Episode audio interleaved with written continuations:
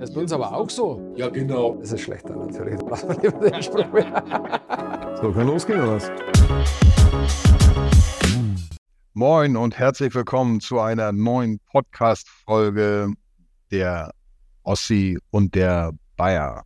Mit mir im Studio wieder mal der bezaubernde Bastel. Ja, herzlich willkommen, mein Lieber.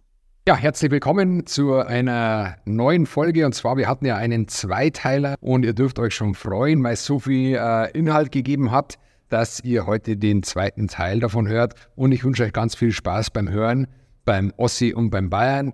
Ja, aber Gendern, Gendern ist ja das absolute, äh, eine absolute Minderheit, die durch die Presse gehypt ist, weil da irgendwann mal ein Sommerloch war.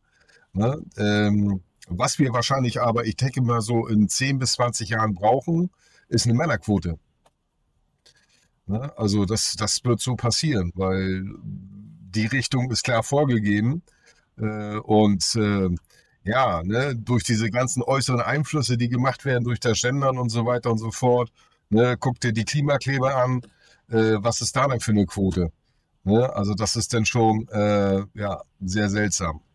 Aber du, wir, wir lassen uns überraschen ne? und äh, schauen, was passiert. Ne?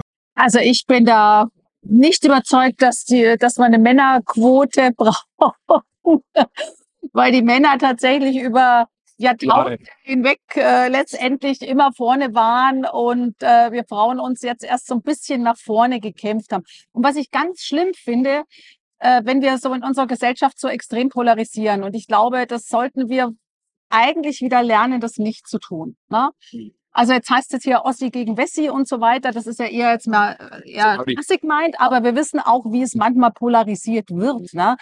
Und äh, wenn wir jetzt äh, uns äh, das Thema anschauen mit Gendern und, und Frauenquote und äh, wir machen jetzt beispielsweise, werden wir uns auch überlegen, eine Unisex-Toilette zu machen in der Olympiahalle, ja, weil ich gesagt habe, also ja, es muss eine Möglichkeit geben, äh, dass äh, jemand, der tatsächlich äh, ein Problem damit hat, wo gehe ich jetzt hin, auch die Möglichkeit hat, äh, ohne Probleme dahin zu gehen. Und letztendlich geht es immer um eine Antidiskriminierung. Und ich glaube, das ist das Wichtige. Und wir werden nie antidiskriminierend sein, wenn wir polarisieren. Mhm. Und da bin ich auch äh, immer dabei, dass man aufpassen muss, wenn man das äh, Gendern, also jetzt Gendern gemeint im Sinne von die Sprache äh, der weiblichen Form anpassen, ähm, das hat ja viele auf die Palme gebracht, ne, weil es dann zu akademisch angegangen wird. Ne? Also ich habe das mache das seit Jahren schon und äh, ich streue immer mal in innen ein und wenn wenn nur Frauen sind, dann rede ich auch nur von den Frauen, ja. Und äh, wenn man dann manchmal nur die männliche Form nimmt, dann ist das ja auch völlig in Ordnung. Das, das Ziel dahinter war ja, ein Bewusstsein zu schaffen.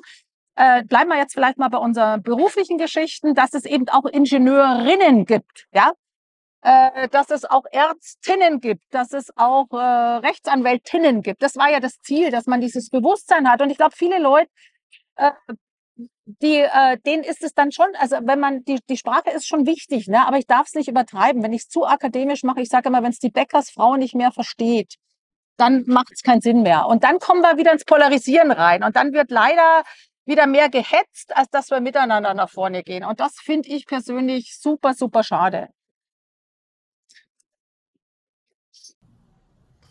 Ja. ja, aber das ist ja eben diese, die, die, diese Grundfrage, die hinter dieser ganzen Diskussion steht. Wer, wen hat es früher interessiert, ob ein Ingenieur ein Mann oder eine Frau ist? Kein Schwein. Also von den Normalos. Da hatte wieder einer wahrscheinlich von den Grünen, weil, weil die ja nichts zu tun haben, wieder mal eine Eingebung sagen, hey, das muss ich mal hier ein bisschen klassifizieren. Ne? Aber das, ist, das war doch völlig früher normal. Äh, das war ein Ingenieur und ob da nun ein Mann oder eine Frau saß, äh, hm, na, das war völlig egal. Ja, gehabt letztes Jahr. Und äh, wie gesagt, ich gucke schon immer, dass ich das innen einstreue, aber ich musste jedes Mal offen sagen, es gab nur die Gründungsväter dieses Olympiaparks. Da war tatsächlich keine einzige Frau dabei, weder in der Politik noch in der Wirtschaft noch mhm. bei den Architekten die einzige Frau, Elena Wischermann, die war äh, im Büro von, äh, von Benisch, dem Architekten äh, von Günter Benisch, und die hat den Waldi erfunden. Ne? Also super, ne? Also den Waldi, den glaube ich jeder kennt, also das Maskottchen, Ja. damals äh, eigentlich das erste offizielle Olympiamaskottchen.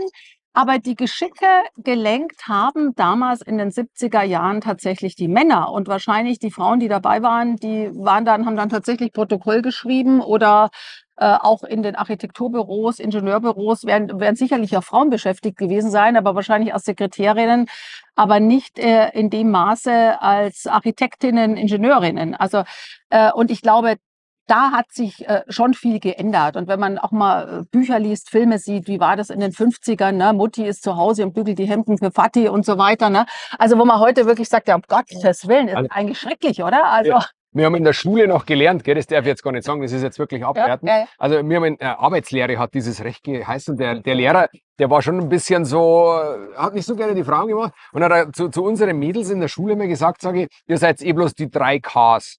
Kinder, Kirche, Küche. Ah, Wahnsinn. Da haben wir gedacht, Ja, ja. nicht schlecht, gell? Das war mal so eine Ansage, wo wir gedacht haben. Heute kannst du das nicht mehr sagen, gell? Die dann die halt irgendwo verkrommen wahrscheinlich, wenn du so eine Aussage triffst. Aber damals war das so, gell? Meine, meine Jugendzeit ist schon lange her.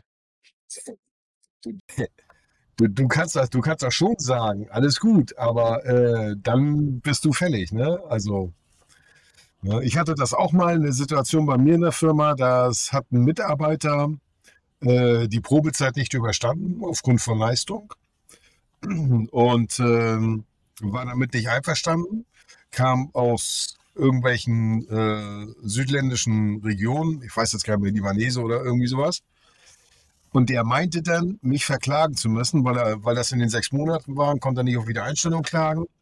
Ähm, aber er hat mich dann wegen dem allgemeinen Gleichstellungsgesetz verurteilt, weil ich ihm einen Tag Urlaub nicht gegeben habe, weil da andere Leute schon im Urlaub waren, also es ging nicht. Ähm, und da war irgendein islamischer Feiertag. Mein Schwiegersohn ist auch, äh, komm, ist äh, ständig aus, aus dem Libanon. Der kannte den Feiertag auch nicht. Also den gab es. Das ist so wie bei euch hier Maria Himmelfahrt oder so ein Blödsinn. Ne? Das ist da im Islam dann. Äh, aber das ging bis zum Prozess. Ne? Er hat am Ende verloren. Aber was für Möglichkeiten in diesem Land sind, diese Gerichte auszuhebeln, das ist unfassbar. Ja, ich glaube, dass das halt einfach, ähm, ich finde halt eh, dass man, dass man viel zu oft wird zu schnell geklagt, aber wir sind wieder beim Thema Recruiting, was immer ganz wichtig Ja. ist. Da haben wir wahrscheinlich schon davor nicht gescheit geschaut gehabt, ob wir den richtigen Kandidaten ausgewählt haben. Und es ist aber leider auch immer so, dass sie das halt auch immer erst im Laufe der Zeit dann herausstellen wird. Gell? Das ist halt einfach, sein, ja. Und ich glaube auch, wenn man Erfahrung hat, äh, also wir haben ja alle äh, wahrscheinlich äh, lange Erfahrung mit der Auswahl vom Personal. Letztendlich zeigt sich das wirklich erst immer, wenn die Leute da sind. Und deswegen haben wir ja diese Probezeitgeschichten und haben ja die Möglichkeit, uns zu trennen. Und natürlich ist es völlig richtig, es gibt immer Leute, äh, die nutzen es aus. Ne? Und das ist, äh, das wird man nie verhindern. Trotzdem denke ich, dass es wichtig ist, dass man diese, also dass wir äh, die Möglichkeit haben in einem Rechtsstaat, ja, wenn man das Gefühl hat, man ist benachteiligt, dass man auch das Gefühl hat, äh, wenn es notwendig ist, dagegen zu klagen. Und in dem Falle ist es ja wahrscheinlich auch richtig ausgegangen, weil es hatte nichts mit, mit, Diskrimi Antidemus, äh, mit Diskriminierung zu tun, sondern äh, es war letztendlich einfach, es hat nicht gepasst. Genau. Ja? Und egal welcher, äh, da muss man genauso sagen, es passt halt auch nicht mehr, auch äh, manchmal auch nicht, wenn es eine Frau ist. Es passt halt auch manchmal nicht, wenn jemand einen Migrationshintergrund hat, aber nicht deswegen, äh, sondern äh, dann passt es nicht. Und man muss halt immer äh, den Menschen angucken und äh, passt dieser Mensch dann wirklich äh, ins Team rein, passt er in die Stelle rein. Das sind wir auch bei dem schönen Thema Diversität, ne? Also es ist, Ja. ja. ja, Fakt ist ja, je diverser unsere Teams sind, desto mehr Output generieren wir. Ne?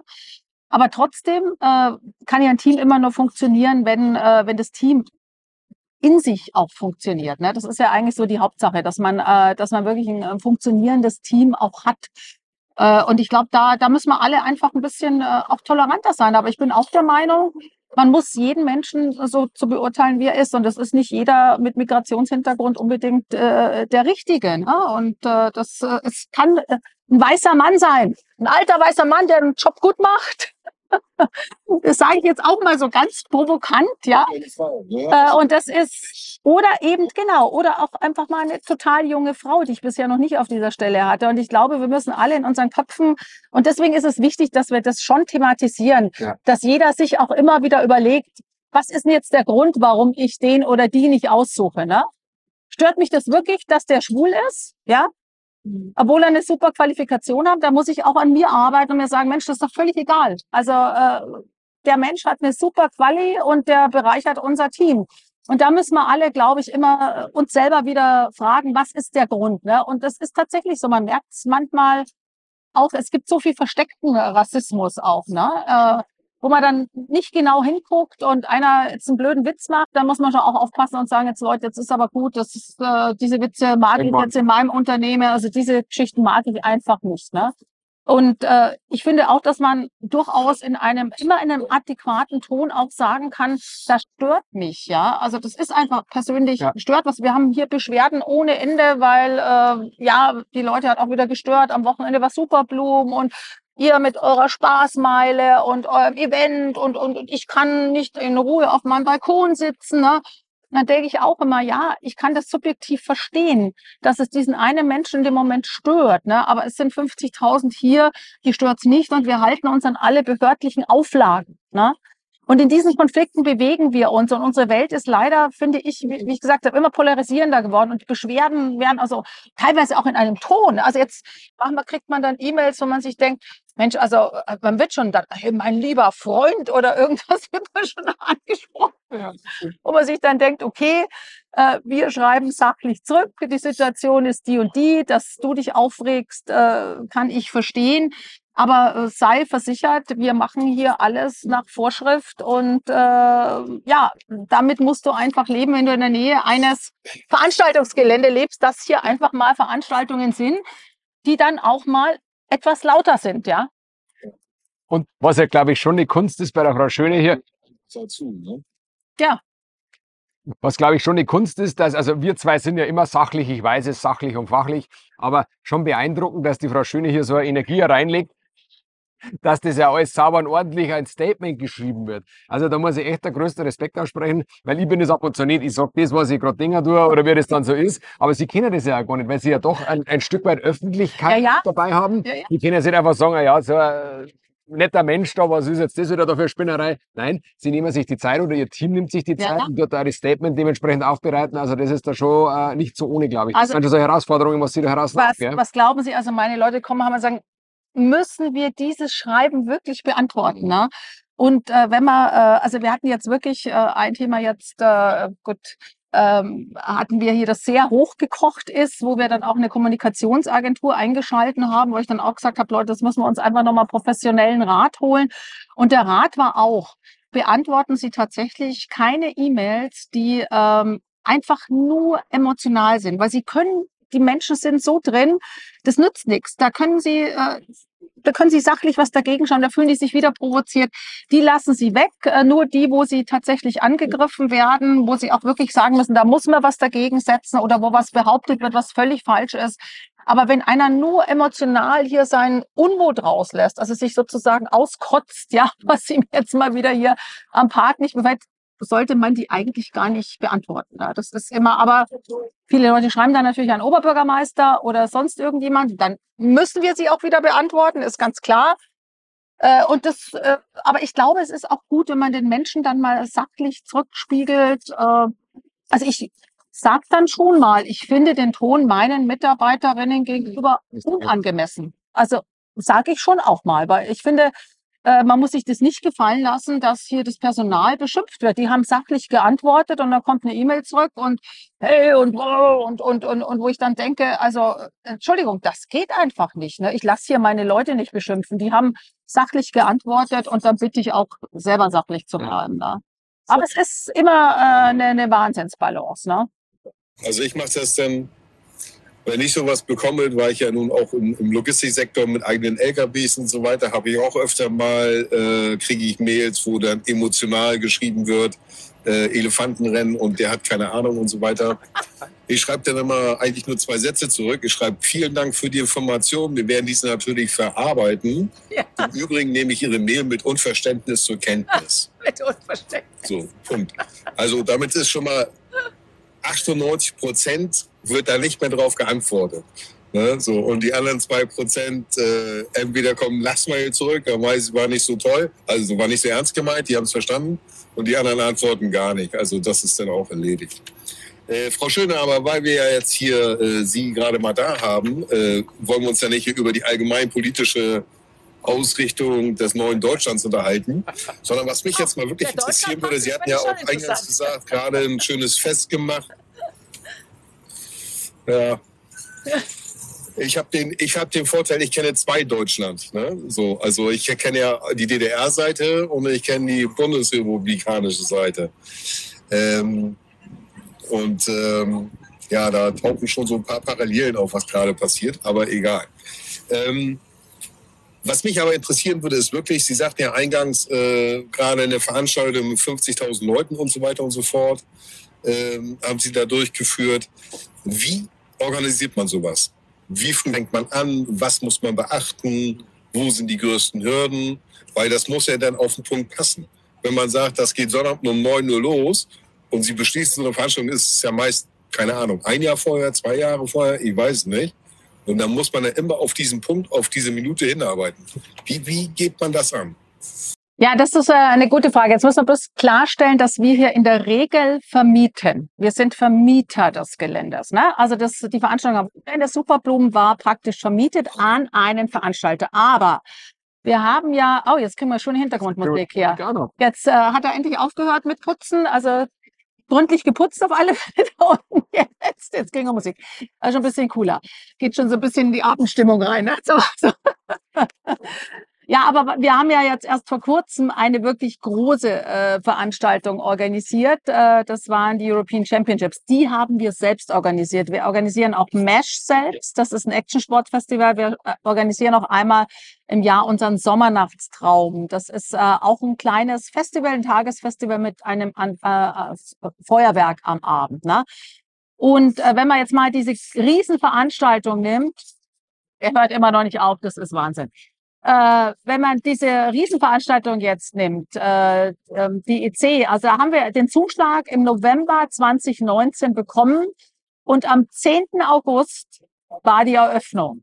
Hm. Und wir haben das Ganze, wir sind, wir haben wirklich, äh, ja, vier Monate normal äh, erstmal einsteigen können in eine Organisation. Also da ist das Team gewachsen von anfangs zehn Leuten bis zum Schluss auf 270 Angestellte plus 1500 Freelancer. Äh, also es ist äh, ein stetiges Wachsen, Aufbauen des Teams und wir haben das geschafft und ich finde, das ist eine Wahnsinnsleistung trotz dieser Corona-Zeit. Das war nämlich wirklich extrem schwierig, weil wir sind ja praktisch November 2019 Zuschlag, ne? Dann fängst du an zu arbeiten und im März äh, 2020 war der Lockdown. Das heißt, äh, das Team aufzubauen äh, in so einer Phase, die Leute sind gekommen, haben ihren Laptop geholt und sind dann wieder nach Hause gegangen, ja. Äh, das war schon eine Mordsleistung und da muss ich immer dem Team noch ein riesen Dankeschön aussprechen.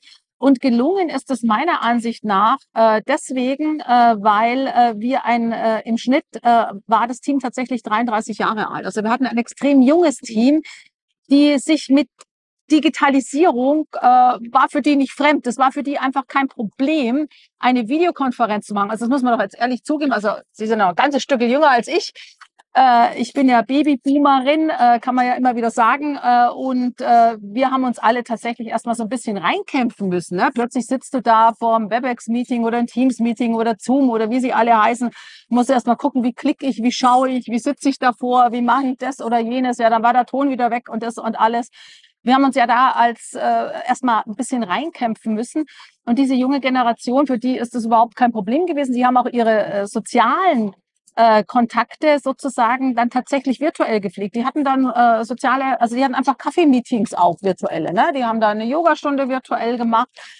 Und äh, der auch, also die Organisation äh, dieses Riesenevents war schon äh, ein Riesending. Also wie gesagt, wir sind stufenweise angegangen, haben natürlich am Anfang eine klare Organisationsstruktur gehabt. Also wie stellen wir uns das vor? Äh, dennoch äh, ist es langsam gewachsen. Also immer wieder sind Leute dazugekommen. Und äh, man hat den Leuten bis runter, äh, teilweise den Praktikanten, auch sehr viel äh, Verantwortung übertragen. Also die durften dann mehr machen, als sie jemals gewohnt waren.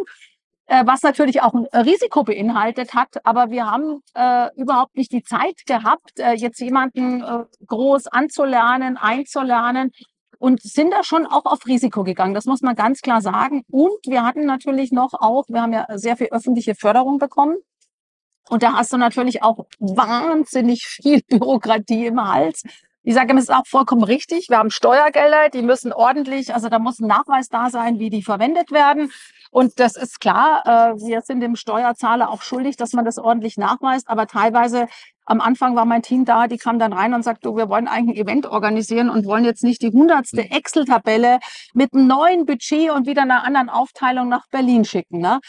Ähm, das war schon äh, eine Wahnsinnsherausforderung. Ne? Also das muss man schon sagen. Und äh, man ist eigentlich so ein bisschen agil auch vorgegangen. Man hat dann äh, also auch immer die Situationen so genommen, wie sie sind und hat dann äh, auch wieder darauf reagiert, gleichzeitig, wie Sie sagen. Am 10. August abends hat dann die Eröffnungsfeier. Ne? Da waren 50.000 Leute bei uns im Park.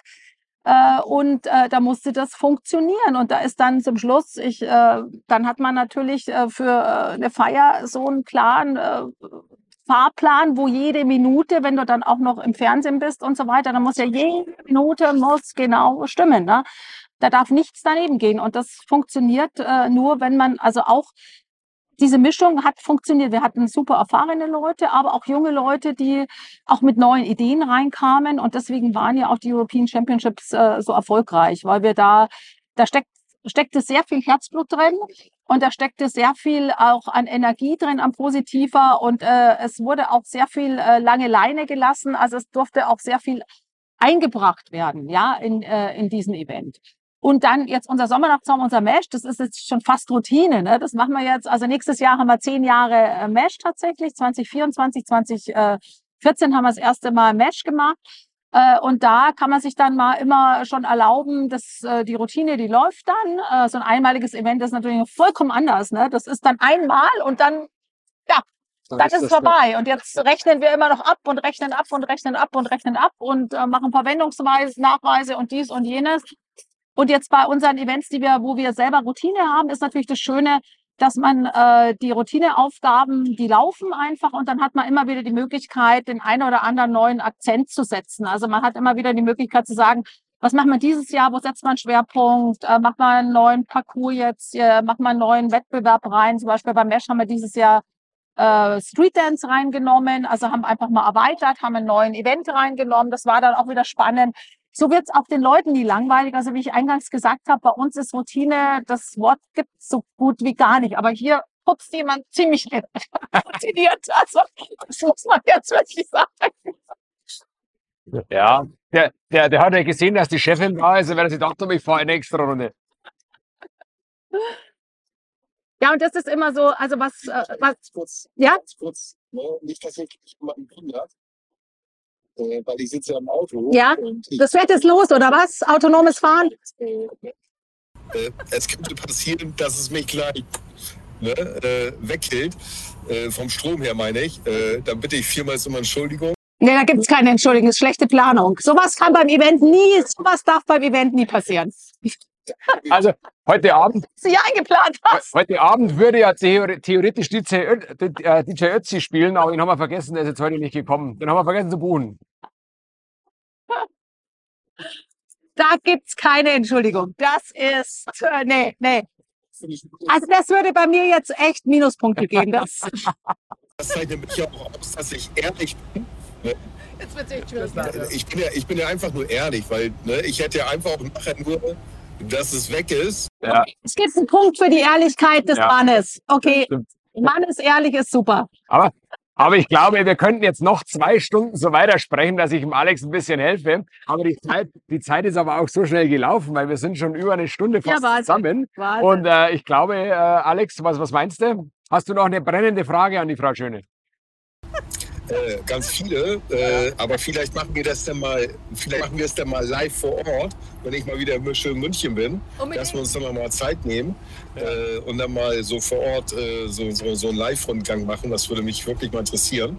Ähm, aber für den Zeitpunkt möchte ich mich ganz herzlich bedanken bei Ihnen, Frau Schöne. Es war hochinteressant, äh, mit einer Powerfrau hier zu sprechen ähm, und die Ansichten wahrzunehmen, die aber letztendlich nicht viel anders sind als von uns Idioten, also von uns beiden Idioten, meine ich.